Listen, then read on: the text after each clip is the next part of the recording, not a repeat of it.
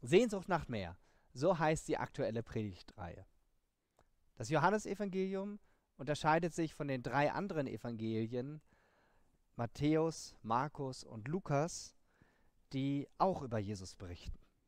Hier im Johannesevangelium wird länger, in längeren Passagen zusammenhängend erzählt, was Jesus erlebt hat, wen er getroffen hat. Hier lernen wir viel über Jesus und Gott. Und daher predige ich ganz bewusst das ganze Kapitel 6 nach und nach durch, weil der Jünger Johannes hier nach und nach entfaltet, wie Jesus ist und was er uns anbietet. In der ersten Predigt ging es um das spannende Ereignis der Speisung der 5000, besser gesagt der 10.000, weil es da ja nicht nur um die Männer ging, sondern auch um Frauen und Kinder. Und ich wiederhole noch mal ganz kurz. Jesus zeigte dabei, dass es eben nicht allein auf menschliche Kraft und Stärke ankommt. Wir brauchen immer wieder die Bereitschaft, unsere Fähigkeiten und Möglichkeiten Jesus zur Verfügung zu stellen, damit er etwas Wunderbares, etwas ganz Großes daraus machen kann. Wir brauchen dafür auch nie perfekt zu sein, sondern wir dürfen wie dieser Junge in dieser Begebenheit unsere fünf Brote und zwei Fische, sprich unsere überschaubaren Möglichkeiten, Jesus geben und darauf vertrauen, dass er uns versorgen wird mit allem, was wir brauchen. In Teil 2 ging es dann um die Situation, in der die Jünger von Jesus alleine über den See Genezareth fuhren.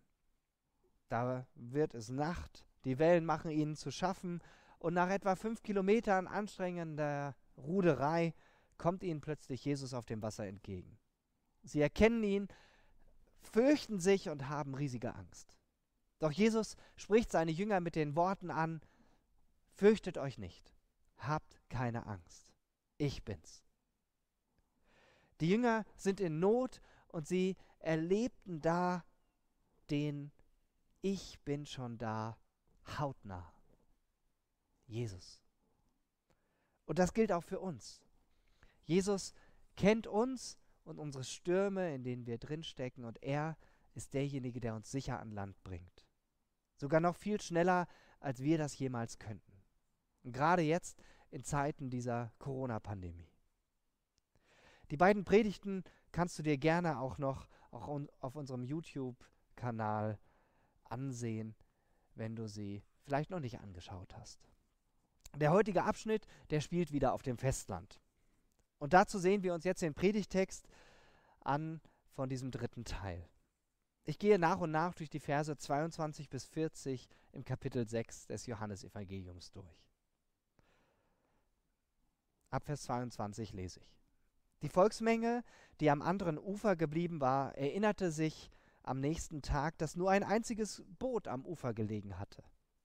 Die Leute wussten, dass Jesus nicht ins Boot gestiegen war und seine Jünger ohne ihn abgefahren waren.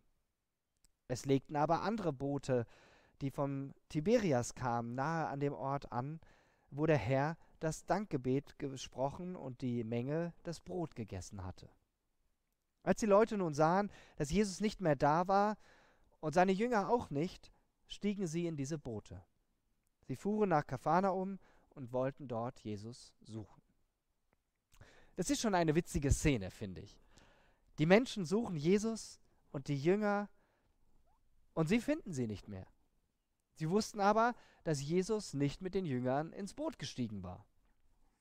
Glücklicherweise legen einige Boote am Ufer an, die vom Nachbarort kommen, und das nutzen die Leute, um in den nächsten Ort zu fahren. Ihr Ziel, Jesus suchen und finden. Sie haben Sehnsucht nach Jesus. Sie wollen noch mehr von seinen atemberaubenden Wundern. Und tatsächlich finden sie Jesus auf der anderen Seite des Sees und dann fragen sie ihn, Rabbi, wie bist du hierher gekommen? Die Menschen wundern sich, warum sie Jesus auf einmal hier finden. Sie haben ja nicht mitbekommen, wie Jesus über den See gegangen ist. Und Jesus durchschaut die Antwort der Menschen und sagt ihnen, Amen, ich versichere euch, ihr sucht nicht mich, ihr sucht mich nicht, weil ihr meine Zeichen und Wunder verstanden habt, sondern weil ihr von dem Brot gegessen habt und satt geworden seid. Bemüht euch nicht um vergängliche Nahrung, sondern um wirkliche Nahrung, die für das ewige Leben vorhält. Das sitzt. Jesus redet nicht um den heißen Brei herum. Er deckt ihre Motive auf. Sie sind nur auf vergängliche Nahrung aus. Sie haben nicht verstanden, was Jesus ihnen mit diesem Wunder zeigen wollte, dass es ihm eigentlich um viel mehr geht. Die wundersame Brotvermehrung war ein klares Zeichen dafür, dass es bei Jesus noch viel mehr gibt.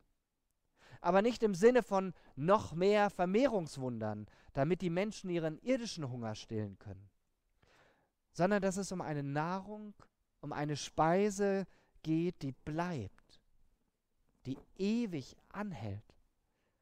Ja, es geht um die Dimension des ewigen Lebens. Wie geht uns das? Wonach streben wir in unserem Alltag? Wie oft mühen wir uns für Dinge ab, die so schnell wieder vergehen? Ja, wir brauchen die Dinge, die Dinge des täglichen Bedarfs. Essen, Trinken, Kleidung. Selbstverständlich. Ja, wir brauchen so banale Dinge wie, wie Klopapier. Das wird wahrscheinlich der Running Gag dieser Corona-Pandemie. Wir brauchen ein Dach über dem Kopf. Und wir brauchen Beziehung zu Menschen und eine Aufgabe, die uns im besten Fall erfüllt. Aber diese Dinge, die sind nicht alles. Und das macht Jesus den Menschen hier bewusst, die ihn gesucht haben. Er knallt ihnen das aber nicht einfach so an den Kopf. Er sagt es ihnen aber in aller Klarheit. Und gleichzeitig verrät er ihnen, wo sie eine solche Nahrung finden, die bleibt und nicht im nächsten Moment wieder verschwunden ist. Er sagt ihnen, diese Nahrung wird euch der Menschensohn geben, denn ihn hat Gott, der Vater, als seinen Gesandten bestätigt.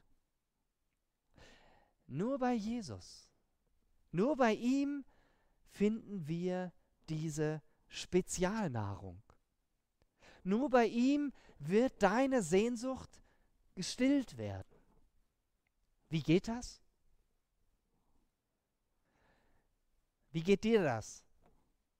Wie wirkt das auf dich, dass Jesus den Menschen hier sagt, setzt alles dafür ein, die Nahrung zu bekommen, die bis ins ewige Leben reicht? Welche Priorität hat die Suche nach etwas, das ewig bleibt, in deinem Leben bisher gehabt? Bitte denk kurz darüber nach.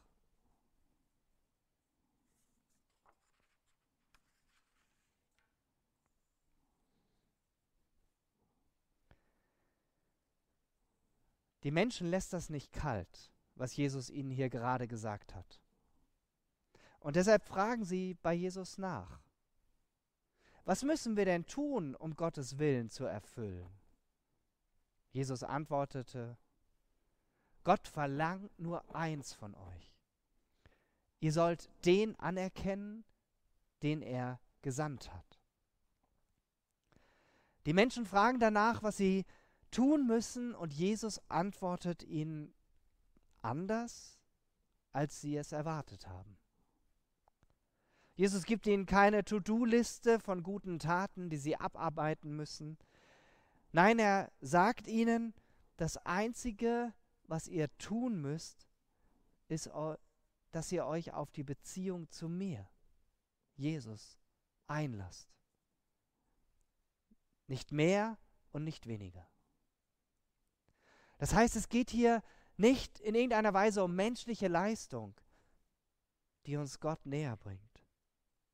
Stattdessen sagt er hier, wie es die Übersetzung Hoffnung für alle wiedergibt, nur eins erwartet Gott von euch.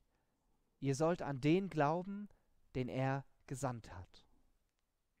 Glauben, das bedeutet Vertrauen. Und das griechische Wort im Originaltext an dieser Stelle, das bedeutet sowohl Glauben als auch Vertrauen. An der Reaktion der Menschen sehen wir, dass es bereits den Menschen damals gar nicht leicht fiel, diesen Schritt zu tun. Sie erwiderten, Gib uns einen Beweis für deine Bevollmächtigung. Lass uns ein eindeutiges Wunderzeichen sehen, damit wir dir glauben. Unsere Vorfahren, die aßen Manna in der Wüste. In den heiligen Schriften heißt es von Mose, er gab ihnen Brot vom Himmel zu essen. Wir Menschen, wir ticken von Anfang an so. Wir glauben oft nur das, was wir sehen. Was spannend ist hier, die Menschen sehen, und sie haben es ja sogar mitbekommen, wie er auf wunderbare, übernatürliche Weise sie satt gemacht hat. Aber sie sind trotzdem nicht bereit, ihm zu vertrauen, an ihn zu glauben. Sie wollen es nicht. Sie stellen seinen Anspruch erstmal in Frage. Gib uns einen Beweis, sagen sie.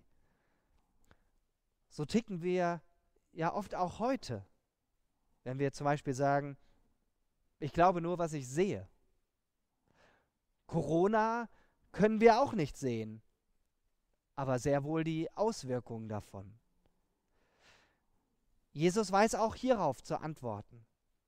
Er entgegnete ihnen, Amen, ich versichere euch, nicht Mose hat euch das Brot vom Himmel gegeben, sondern mein Vater gibt euch das wahre Brot vom Himmel.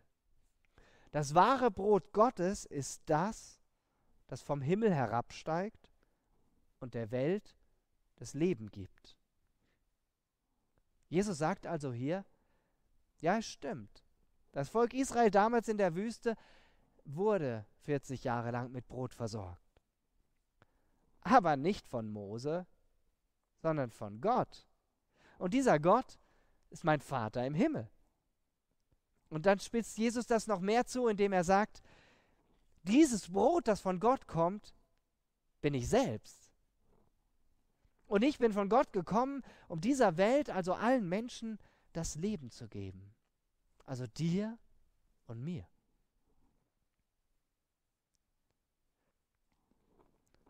Daraufhin fällt den Menschen nicht mehr so viel ein. Sie reden nicht mehr dagegen. Sie merken, ja, da ist etwas, das wir brauchen und sie wollen es haben. Und so antworten sie Jesus, Herr, gib uns immer von diesem Brot. Sie wollen das haben, was Jesus ihnen geben will. Sie haben Sehnsucht nach mehr. Aber gleichzeitig erkennen sie nicht wirklich, dass Jesus selbst sich ihnen anbietet. Dass er sie einlädt in eine Beziehung zu ihm und damit eine, in eine Beziehung zu Gott, dem Vater, und dass sie nur dadurch wirkliches Leben finden. Deshalb sagt Jesus von sich, ich bin das Brot, das Leben schenkt. Wer zu mir kommt, wird nie mehr hungrig sein. Wer sich an mich hält, der wird keinen Durst mehr haben. Die Lutherbibel übersetzt es so, ich bin das Brot des Lebens. Wer zu mir kommt, der wird nicht hungern. Und wer an mich glaubt, den wird nimmermehr dürsten. Du hast Sehnsucht nach mehr im Leben? nach echter Erfüllung, nach Frieden, mit dem Gefühl, endlich zu Hause zu sein, dann bist du bei Jesus genau an der richtigen Adresse. Denn genau das bietet er jedem Menschen an. Und zwar umsonst, ohne dass sich das auch nur einer verdienen könnte. Nur in der Beziehung zu ihm finden wir echtes Leben. Und zwar nicht nur während unserer begrenzten Lebenszeit auf dieser Erde, sondern gerade auch für die Zeit danach, für die Ewigkeit. Und das ist total genial. Und das Beste ist, das gilt heute noch genauso wie damals, als Jesus das zu den Menschen gesprochen hat. Jesus benennt hier aber noch eine Tatsache, die wir uns ansehen müssen. Er sagt den Menschen hier, aber ich habe es euch bereits gesagt. Obwohl ihr meine Taten gesehen habt, schenkt ihr mir keinen Glauben.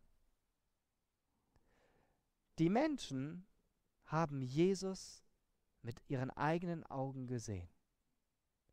Und doch haben ihn viele nicht als den erkannt, der er in Wirklichkeit war. Gott in Menschengestalt. Die Menschen haben seine Wunder gesehen, aber sie haben dadurch nicht automatisch angefangen, an ihn zu glauben. Sie haben nicht angefangen, ihm zu vertrauen. Ich habe manch einen schon sagen hören, die Menschen damals hatten es ja leicht. Sie konnten Jesus mit eigenen Augen sehen. Das war ja viel einfacher für die, an Jesus zu glauben, als für uns heute. Aber wir sehen hier in diesem, in unserem Text, das war keinesfalls so. Die Menschen hatten Jesus hautnah vor sich. Sie haben ihn reden hören und er, sie haben ihn trotzdem total abgelehnt. Es ging Jesus nie darum, von allen Menschen gemocht zu werden. Trotzdem hat er immer allen Menschen, denen er begegnet ist, Liebe und Wertschätzung entgegengebracht. Unser Bibeltext ist noch nicht zu Ende. Die letzten vier Verse von unserem Abschnitt, die muss ich euch unbedingt vorlesen. Denn darin steckt ganz viel Ermutigung und Hoffnung. Alle, die mein Vater mir gibt, werden zu mir kommen. Und niemand, der zu mir kommt, wird von mir abgewiesen. Ich bin vom Himmel gekommen, nicht um zu tun, was ich will, sondern um zu tun, was der will, der mich gesandt hat. Und er will von mir, dass ich niemand von denen verliere, die er mir gegeben hat. Vielmehr soll ich sie alle am letzten Tag zum Leben erwecken. Mein Vater will, dass alle, die den Sohn sehen und sich an ihn halten, ewig leben. Ich werde sie am letzten Tag vom Tod auferwecken. Ja, es ist einfach eine Tatsache dass viele Menschen auf Jesus treffen werden, aber dass sie sich gegen ihn entscheiden. Aber für die Menschen, die Jesus als den anerkennen, der er ist, die sich an ihn halten, die werden einmal ewig in Gemeinschaft mit ihm leben. Und ihnen gilt das großartige Versprechen, dass Gott selbst auf diejenigen aufpasst, damit das auch genauso eintrifft. Egal was passiert, egal wie lange uns diese Corona-Pandemie noch in ihrem Bann hält. An dieser Stelle wird auch deutlich, wie eng das Verhältnis zwischen Gott, dem Vater und Jesus ist. Er tut nur das, was der Vater ihm sagt und zeigt. Und vielleicht klingt das alles für dich jetzt ein bisschen verrückt. Du siehst dir diese Predigt an, hast aber noch nicht so wirklich mit Gott, mit Jesus, mit dem Glauben dich noch nie so wirklich beschäftigt. Du sitzt hier vor deinem Bildschirm, vor deinem Smartphone und hörst diese Aussagen von Jesus. Und du merkst, ja, das, was dieser Pastor hier von Jesus spricht, was er sagt, das, das spricht mich irgendwie an. Ewiges Leben, das klingt total gut. Aber ich habe noch gar keine Ahnung, was das überhaupt ist. Dann mache ich dir jetzt ganz viel Mut, dieser Frage auf den Grund zu gehen. Denn Jesus bietet dir heute dieses ewige Leben an.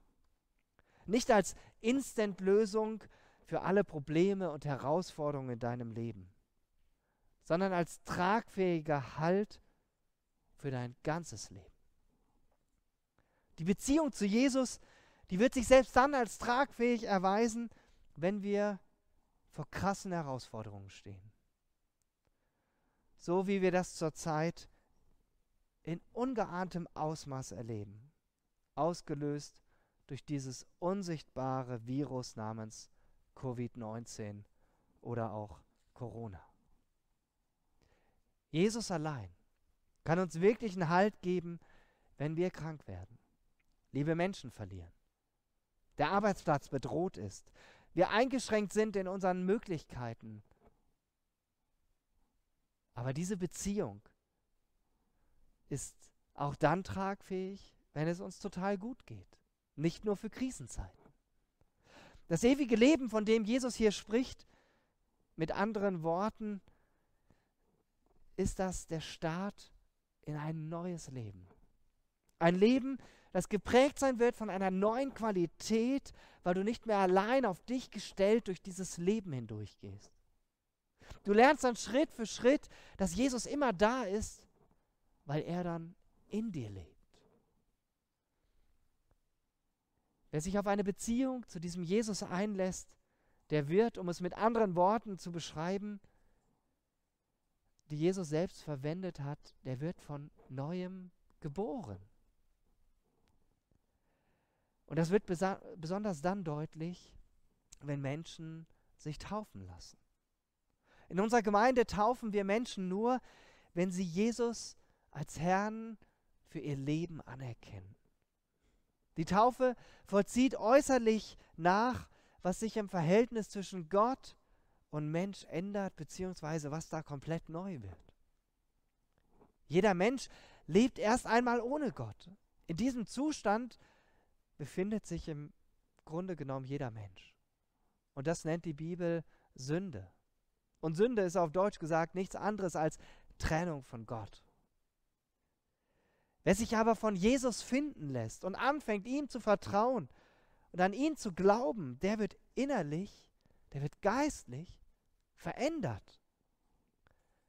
Die Bibel beschreibt das so, dass unser alter Mensch stirbt. Mit alter Mensch meine ich unsere Neigung, alles allein hinbekommen zu wollen. Unser Egoismus und alles, was wir sonst noch Negatives an uns kennen. Das muss sterben. Und symbolisiert wird das durch das Untertauchen bei der Taufe.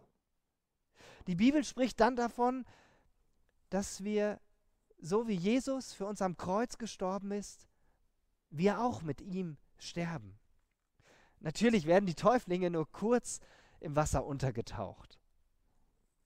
Nicht der äußere Mensch stirbt, sondern unser altes, selbstbeherrschtes, egoistisches Wesen. Dann das Unterwassersein steht dafür, dass wir mit Jesus begraben worden sind. So wie Jesus nach seiner Kreuzigung im Grab gelegen hat, so wird ein Täufling in der Taufe mit Jesus begraben. Und das Auftauchen aus dem Wasser steht dann dafür, dass Jesus von den Toten wieder auferstanden ist. So wie Jesus durch seinen Vater im Himmel von den Toten auferweckt worden ist. Jesus lädt dich ein, dass du dich auf ihn einlässt.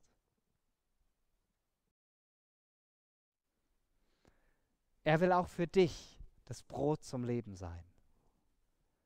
Das Leben mit ihm steht für ein neues Kapitel in deinem Leben. Genauer gesagt, durch die Beziehung mit Jesus fängt dein Leben erst richtig an. Er macht Kostbares aus den Scherben unseres Lebens. Und jeder von uns kennt diese Scherben. Keiner von uns ist perfekt und kann von sich sagen, dass alles immer toll und schön ist. Bei Jesus gibt es Vergebung von Schuld und echte Freiheit. Bei ihm dürfen wir hinfallen, aber auch wissen, dass er uns wieder aufhilft. Nicht, weil wir so toll sind, sondern weil er so gnädig ist. Weil er so gut ist und es so gut mit uns meint und wir bei ihm immer wieder von vorne anfangen dürfen. Amen. Während des nächsten Liedes ermutige ich dich und lade dich ein, dir einen Moment Zeit zu nehmen, um über diese Einladung von Jesus nachzudenken. Wenn du jetzt Ja zu Jesus sagen willst, dann nutze zum Beispiel die Möglichkeit auf unserer Homepage. Dort findest du einen Bereich unter dem Stichwort Jesus kennenlernen. Da wird nochmal erklärt, was das genau bedeutet, sich auf ein Leben mit Jesus einzulassen. Und dort steht auch ein Gebet, was als Unterstützung dient, dir bei diesem Schritt zu helfen. Und auch weitere Schritte sind auf dieser Seite erläutert. Gott segne dich.